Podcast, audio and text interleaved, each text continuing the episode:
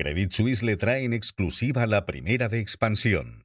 Credit Suisse, comprometido con el servicio personalizado, ofrece soluciones adecuadas a sus clientes en toda España. Buenos días. Ferrovial y Macquarie negocian la refinanciación de los aeropuertos británicos que controlan entre ambas firmas.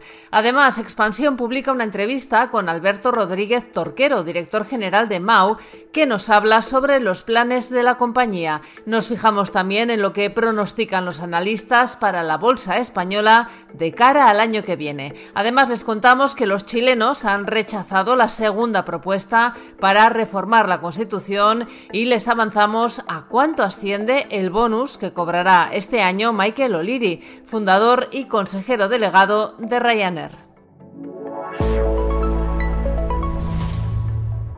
Ferrovial y su socio Macquarie están en negociaciones para renovar la deuda de los aeropuertos de Aberdeen y Glasgow en Escocia y Southampton al sur de Londres. Estos aeropuertos están agrupados bajo la sociedad AGS, una firma que controlan entre ambas empresas, cada una con un 50%. Según explican fuentes conocedoras, la operación asciende a unos 800 millones de libras, que son 930 millones de euros al cambio. Una vez cerrada la refinanciación, Ferrovial tiene previsto desprenderse de ese activo más adelante. La deuda de esos tres aeropuertos se refinanció por última vez en 2017. Expansión publica hoy una entrevista con Alberto Rodríguez Torquero, director general de Mau San Miguel.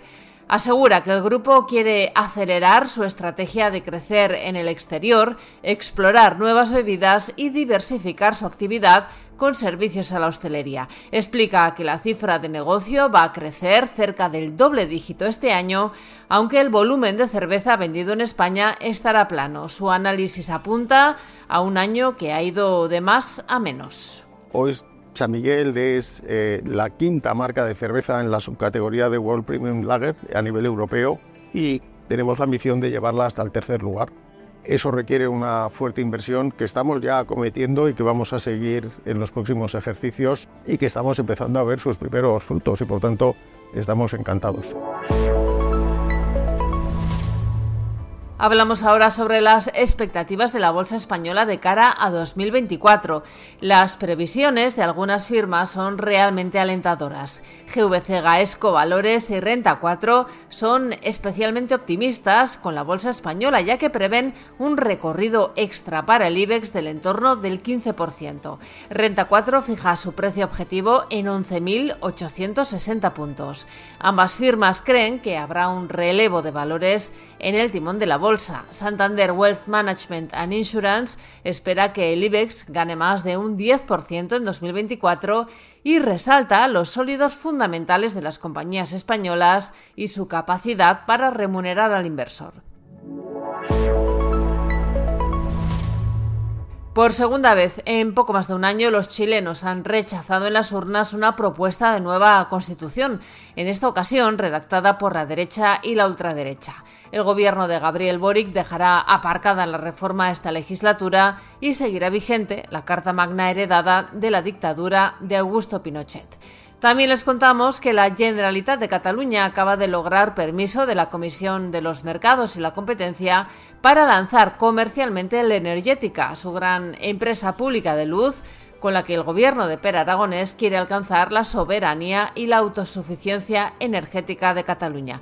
Además, les avanzamos que el consejero delegado y fundador de Ryanair, Michael O'Leary, está cerca de embolsarse un bonus de 100 millones de euros por la evolución positiva en el precio de las acciones de la aerolínea. Arranca la penúltima semana del año con el enfrentamiento entre gobierno y oposición cada vez más encendido, ahora por la moción de censura en el Ayuntamiento de Pamplona. A ello se añade la entrevista del próximo jueves entre el presidente Pedro Sánchez y el presidente catalán Per Aragonés y los últimos movimientos del independentismo catalán en busca del máximo protagonismo político. Y hoy la vicepresidenta del Gobierno y ministra de Asuntos Económicos, Nadia Calviño, y los representantes de las entidades financieras españolas se van a reunir para analizar la ampliación a las rentas medias de las medidas de alivio hipotecario que se aplican a las familias más vulnerables, las que cobran rentas inferiores a 29.400 euros al año. Y en la bolsa, el IBEX 35 comienza la semana en los 10.095 puntos.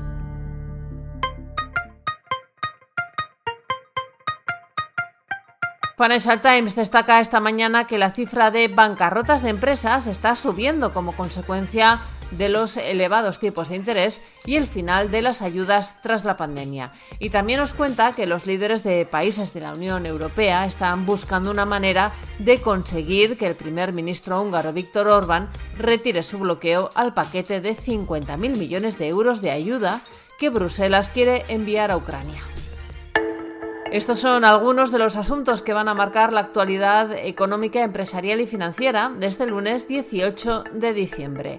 Soy Amayor Maichea y han escuchado La Primera de Expansión, un podcast editado por Cristina de Rojas y dirigido por Amparo Polo. Nos pueden seguir de lunes a viernes a través de expansión.com, de nuestras redes sociales y las principales plataformas de podcast.